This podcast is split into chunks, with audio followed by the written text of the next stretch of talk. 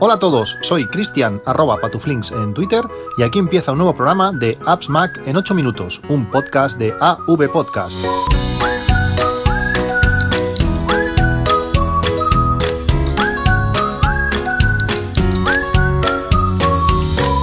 Hola a todos, ya 20 de diciembre de 2017, eh, con las navidades eh, aquí encima, de aquí cuatro días, pues ya Nochebuena y Navidad.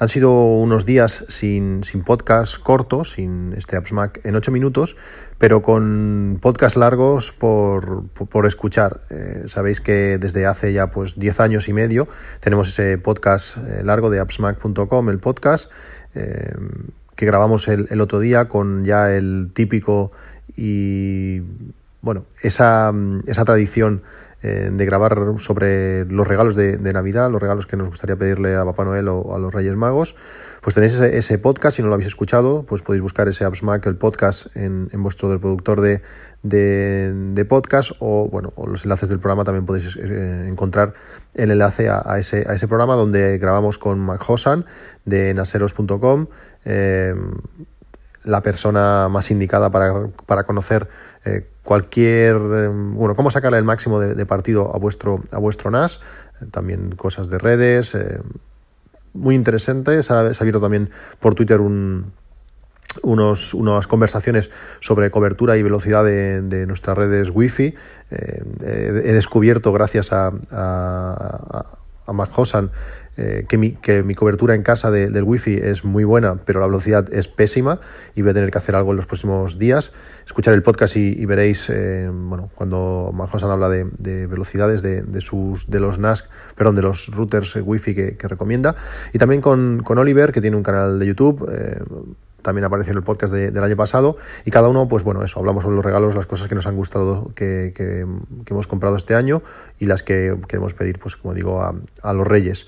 Eh, también eh, hace un par de días grabé con los compañeros de, red de, Esto con Jobs no pasaba, un podcast que también relacionado un poco con los regalos, aunque hablando más de, bueno, está más enfocado a, Apple, las compras que la propia Apple ha hecho y qué regalos pues eh, le haríamos a un amigo o, también a, un enemigo. Es un podcast interesante que ha salido hoy y podéis escucharlo, también os dejaré el enlace para que vayáis directamente a él si no, si no estáis suscritos en, en vuestros reproductores.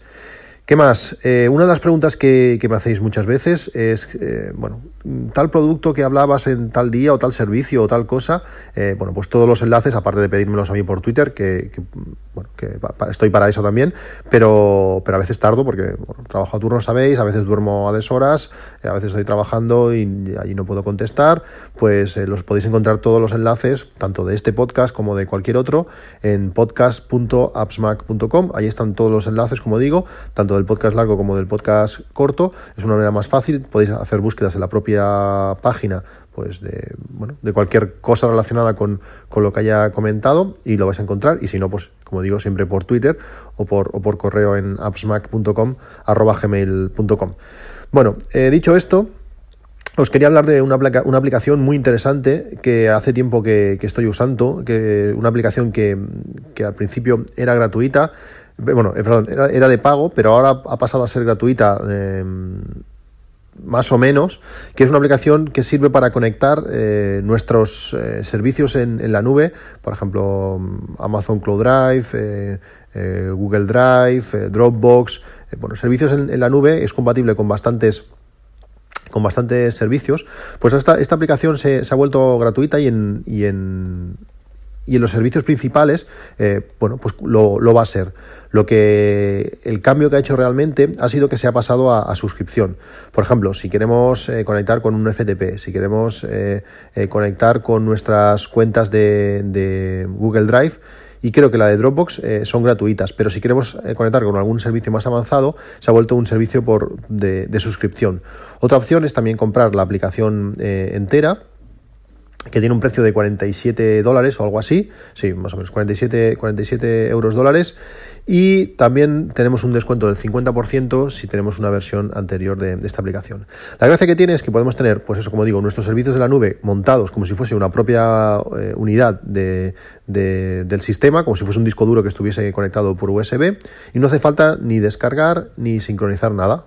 Simplemente, bueno, pues utilizamos nuestros archivos que tenemos en, Google Drive mm, para trabajar con ellos de forma normal y vamos a subiendo, vamos, podemos ir subiendo ahí eh, todos los datos.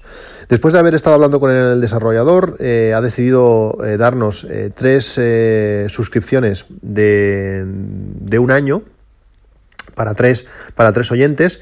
Eh, en un próximo podcast os explicaré cómo conseguirlas, que lo sepáis que, están ahí, le echáis un ojo a la aplicación, eh, es compatible, como digo, con un montón de servicios.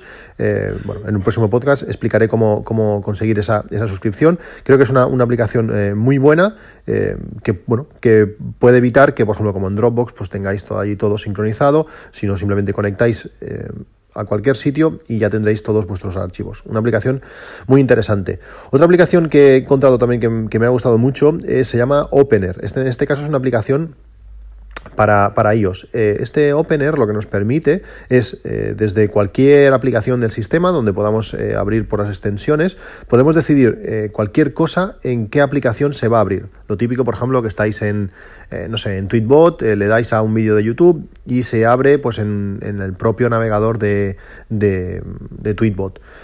Si pulsamos en las extensiones y le damos a Opener, eh, esta aplicación lo que va a hacer va a ser encontrar qué aplicaciones que tenemos instaladas en nuestro sistema eh, son compatibles con ese tipo de enlace y nos va a ofrecer la posibilidad pues, de abrirla en cualquiera de, ellas. Podemos elegir una, aplicación por defecto y automáticamente se va a abrir. Podemos decir, por ejemplo, eh, cuando hay un tweet, si queremos que se abra pues, eh, en la aplicación oficial, si queremos que se abra en Tweetbot o, cualquier otra. Por ejemplo, pues puede ser útil cuando es una encuesta y queremos, y queremos votar, pues sería una manera, una manera sencilla.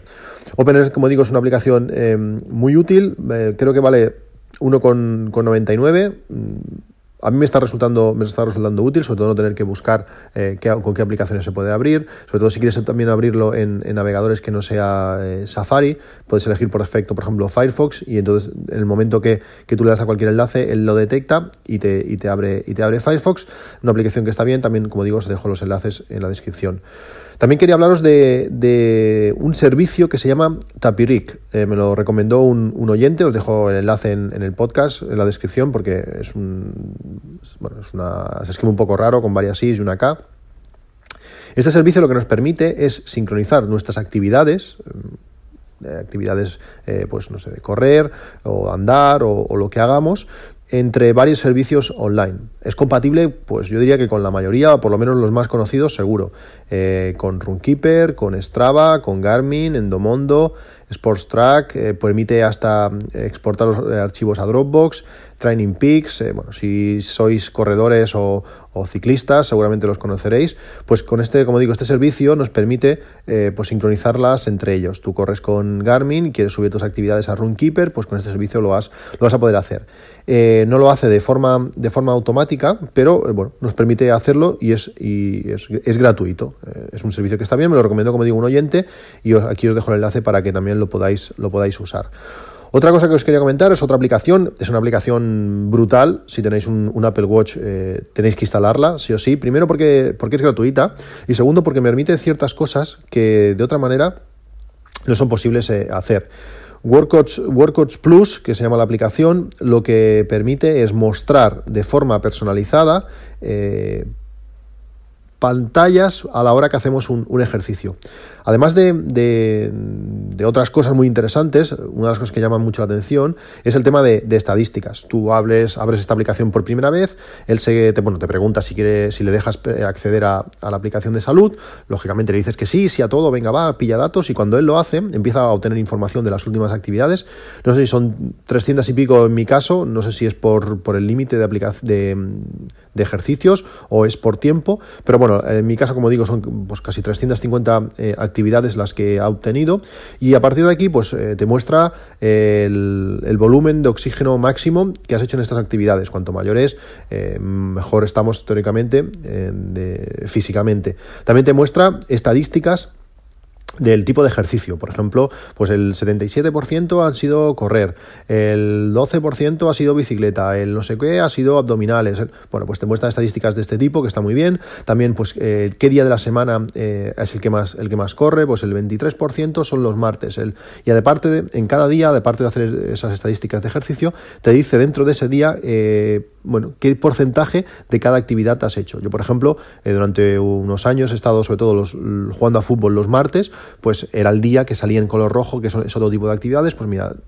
prácticamente era todos los días, todos los martes y algún y ha habido algún de este de algunos eh, miércoles que también que también jugaba. Bueno, estadísticamente está está muy bien. Aparte, también te dice pues, estadísticas de qué hora del día es la que más eh, haces ejercicio, eh, qué tiempos eh, has, utilizado. Por ejemplo, correr, pues 400 horas, 27 minutos. ¿Y qué distancia? Pues has hecho 4.000 y pico kilómetros. Y además también te dice pues, las medias. cada vez que sales haces pues, 23 kilómetros y haces una hora 35. Eh, estadísticamente está, está muy bien. Además tiene una cosa muy curiosa que no había visto yo en otra aplicación que te muestra un mapa y eh, dónde has hecho ejercicio en este mapa. Si por ejemplo yo salgo a correr de casa y hago una ruta circular, pues esa, esa, esa ruta circular está marcada en el mapa, pero si he corrido un día una carrera a 25 kilómetros de mi casa, pues sale el circuito que hice. Si cuando corrí en Nueva York... Eh, corrí en Central Park, en el mapa se ve la, ruta que hice, es decir, salen todas las rutas eh, que he hecho, eh, diferentes colores, mm, reflejadas en ese mapa. Visualmente queda, queda muy interesante. ¿Qué más cosas hace esta, hace esta aplicación? Eh, bueno, pues además de mostrarte estadísticas, te muestra las actividades en sí que, has hecho. Puedes ver pues, todas esas 350 actividades, puedes acceder una a una y ver pues, gráficos de esas actividades, pues tanto ritmos como altitud, como pulsaciones, eh, gran información de todas esas actividades, aunque no las hayas hecho con esta aplicación, que eso es una de las gracias que tiene la aplicación eh, Salud. Pero hay dos, hay dos características de esta aplicación que la hacen especialmente especial, por decirlo así. Una de ellas es esa, esa, característica que os he explicado al principio, que, que permite definir eh, una pantalla distinta para, y configurable por, por actividad, y aparte tiene unas, una, gran, una gran cantidad de opciones interesantes.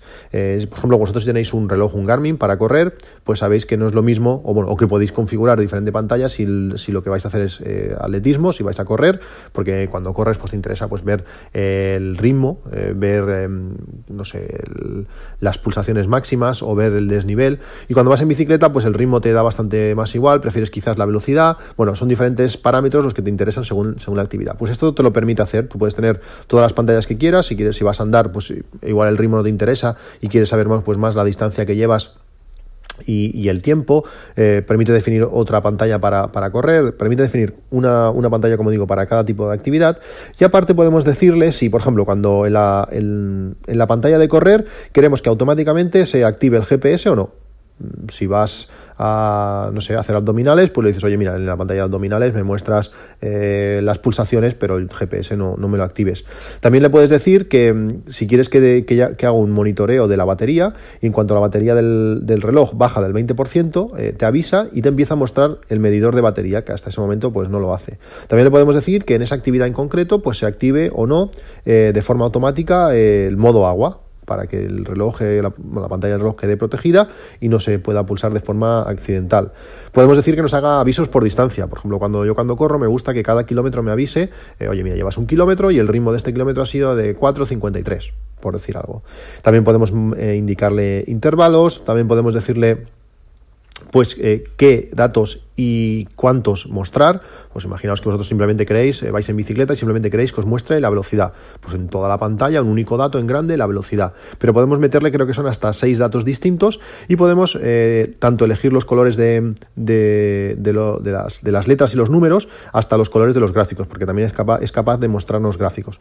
Visualmente es una aplicación eh, extraordinaria y que convierte nuestro Apple Watch pues, en un medidor personalizado para, para actividad.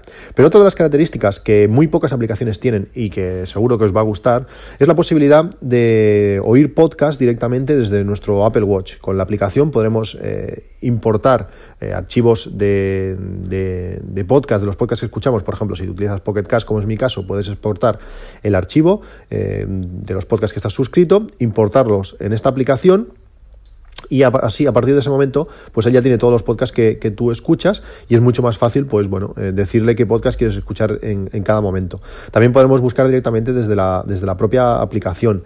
Y la gracia que tiene es que sincroniza con el Apple Watch. Le podemos decir qué capítulos quieres que, que te los pase y puedes salir a correr por ejemplo si es tu caso pues sin, sin el teléfono y escuchar con auriculares Bluetooth pues los podcasts directamente desde, desde nuestro Apple Watch. La gracia que tiene esta aplicación aparte de todas estas características es que es eh, gratuita y bueno, si no la tenéis, pues ya estáis tardando en descargarla. Eh, Workouts Plus eh, para vuestro iPhone y vuestro Apple Watch.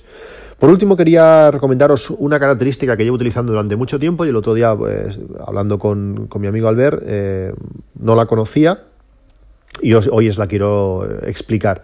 Es la característica que iOS le llama reducir punto blanco. ¿Qué sirve, ¿Para qué sirve esta característica? Pues lo que te hace es eh, reducir el brillo de la pantalla, o si no el brillo, sino la intensidad de los, de los, de los blancos, como el propio nombre indica. Y a mí me es muy útil para cuando estás en la cama, por ejemplo, o la luz apagada, y bueno, lo típico, ¿no? Te estás acostado, te enciendes el iPhone, ves el iPhone ahí que brilla a muerte, aunque esté el brillo al mínimo, eh, molesta. Pues con esta característica, pulsando, eh, bueno, podemos definirla de varias maneras. Yo la tengo puesta cuando pulsas tres veces en el botón de, de, encender el, teléfono, eh, que está dentro del apartado de accesibilidad. Allí podemos decir que se active esta reducción de punto blanco y puedes definir cuánto quieres que, el punto blanco sea, fuerte. Es decir, yo por ejemplo creo que lo tengo al 90%, entonces queda la pantalla bastante oscura y cuando hay, poca luz en la habitación, pues eh, no te molesta los ojos y es muy cómodo. Para activarlo eh, tenemos que ir a ajustes, accesibilidad, eh, ajustes de visualización y dentro, al final de todo, encontraremos eh, la opción de reducir punto blanco y allí tendremos un deslizador donde podremos definir, pues eso, eh, cuánto queremos reducirlo. En mi caso, como digo, lo tengo, lo, tengo reducido un 90%, que es un, un brillo interesante para, para, cuando las condiciones de luz son, son bastante bajas. Bueno, como veis, bastante información en el podcast de hoy. Lo he dicho 100 veces, los enlaces en la descripción del podcast o si no en podcast.appsmac.com. Nos vemos en un próximo capítulo. Si no hablamos antes, eh, que tengáis una un feliz Nochebuena y, y muy buena Navidad. Y nos seguimos escuchando. Un saludo y hasta luego.